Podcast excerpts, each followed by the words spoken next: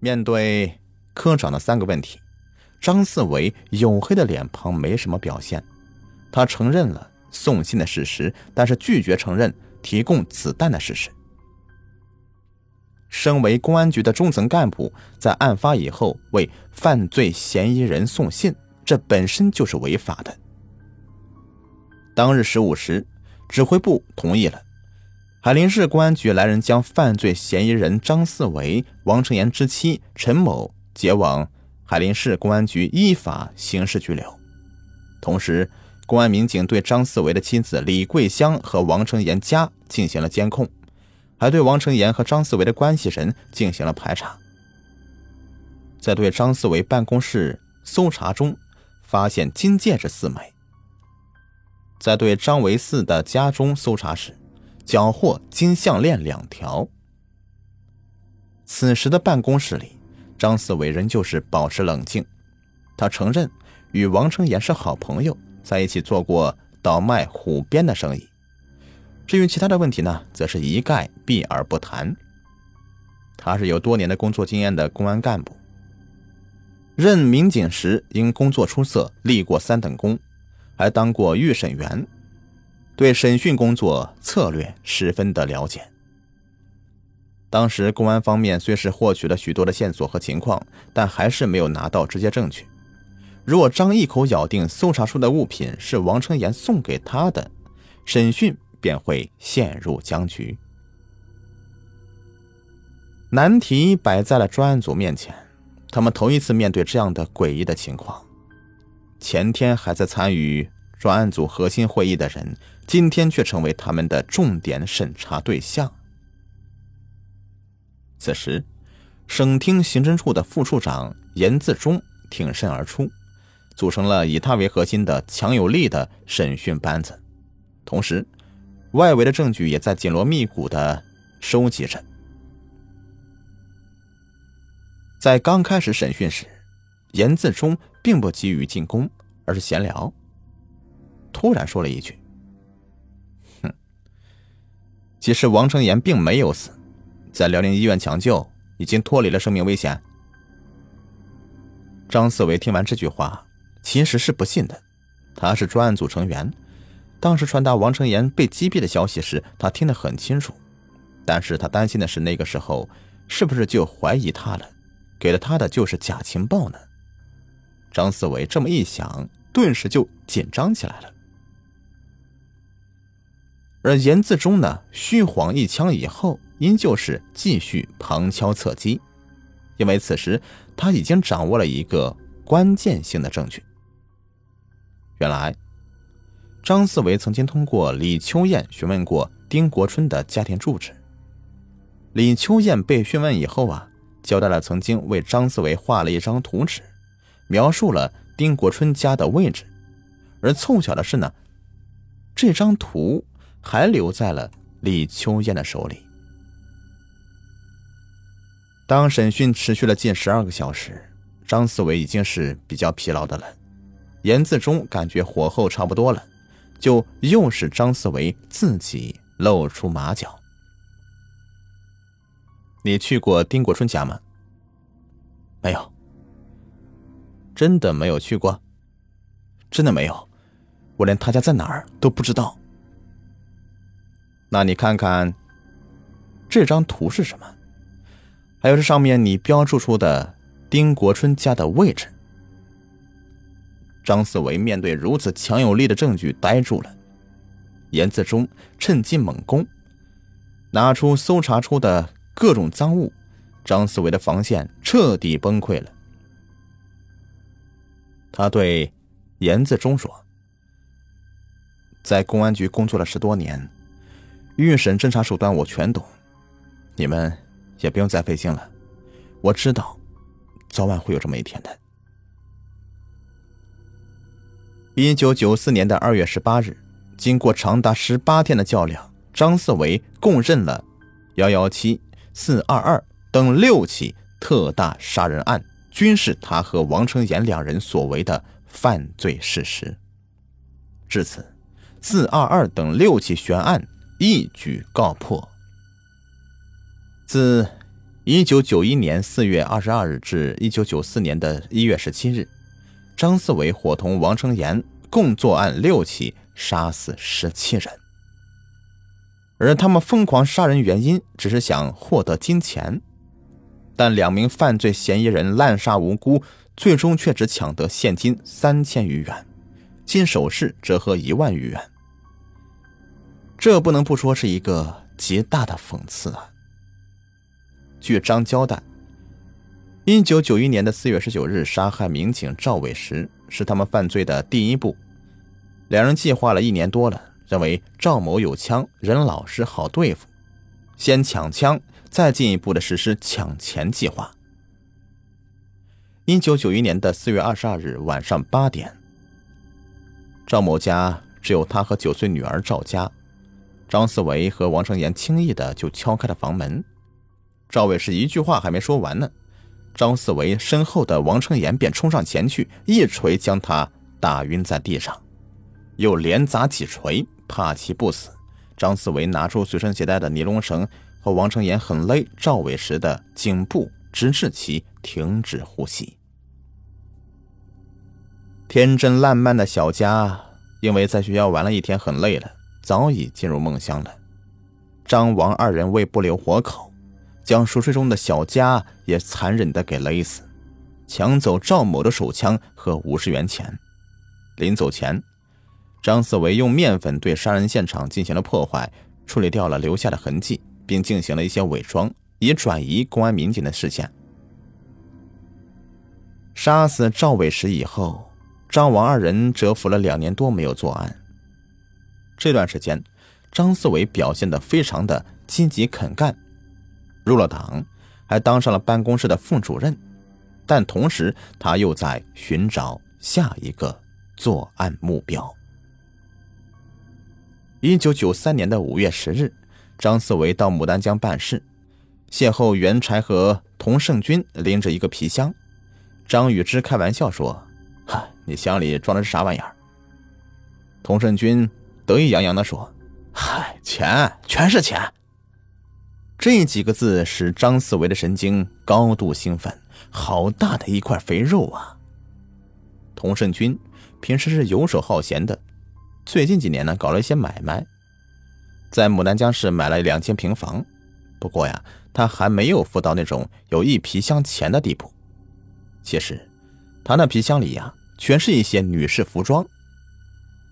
张四维回到柴河以后，找到王成岩。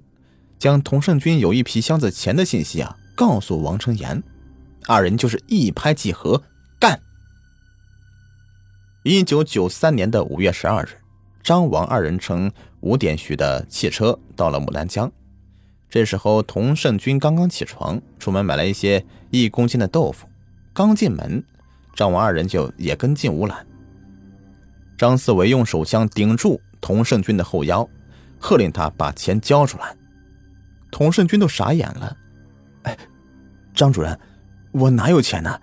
我前几天都是吹牛皮的。不信啊，你看那皮箱子里全都是女士的连衣裙。一听这话，二人心中一凉。事到如此了，张王将童胜军打死以后，把吓得早已不会说话的童的女友也一并杀死。一九九三年，张思维无意中从李秋燕那里得知，十月六日下午有人要去丁国春家里送两万九千元钱，是托丁在海林给买房子的钱款。张思维、王成岩觉得这又是一个好机会，但由于二人不知道丁某家住哪里，于是让李秋燕画了一个丁国春家的地形图，又让王成岩呢到海林市花了两个小时打听清楚以后。二人于十月六日的十四点许来到了丁国春家，没想到丁的妻子也在家中。张思维用手枪逼住丁国春，王成岩则是将丁妻勒死以后，然后啊抢下丁国春的手枪。当张思维听说郭某一会儿就过来送钱以后啊，就用丁的手枪将其打死。张王二人处理完现场以后。在丁的客厅里坐等送钱人。张王二人呢，在丁家等了有半个多小时，还不见有人过来送钱。这时候已经是十五点许了。二人不敢久留啊，怕露马脚，所以逃离现场。郭某呢，在两人走了二十分钟以后，怀揣着两万九千元巨款来到丁家。由于时间错位，张王二人没有抢到这笔巨款，郭某也幸免于难。柴河镇的张清平是一名建筑承包商。几年的光景，便有了近六十万元的财产。一九九三年的四月七日，张王二人认为张清平家会有很多很多的现钱，把目标锁在了张某身上。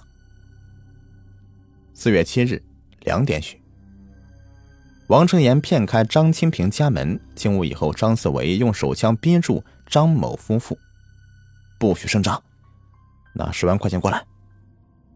张家夫妇苦笑了一下：“哎，四位兄弟，要钱还不好说呀，何必来这个？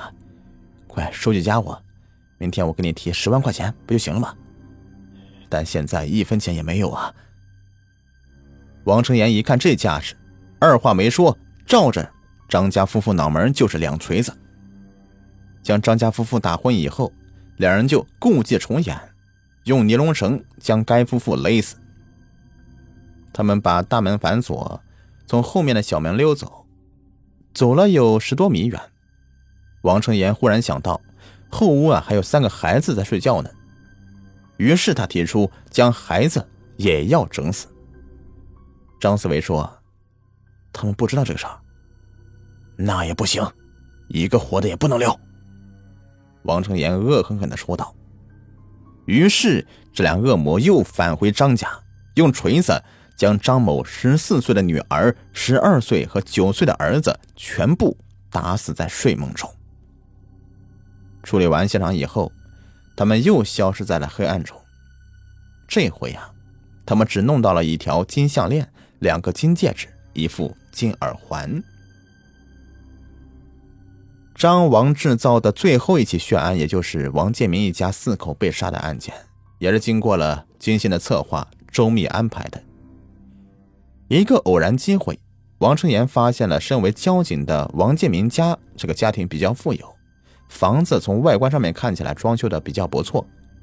他揣测着，这人呢既有钱又有枪，抢他比较合适。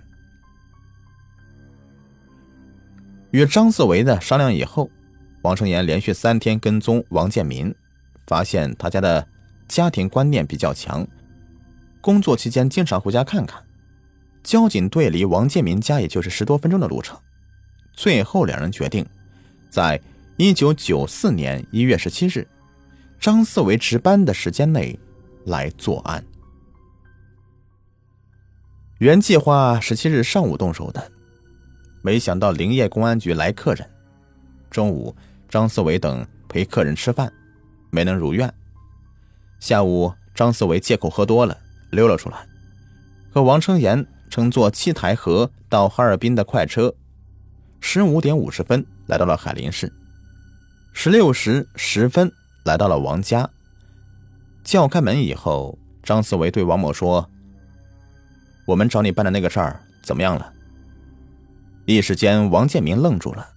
这时候，张思维用手枪顶住王建民，让他交枪交钱。王建民明白过来后，与二人搏斗。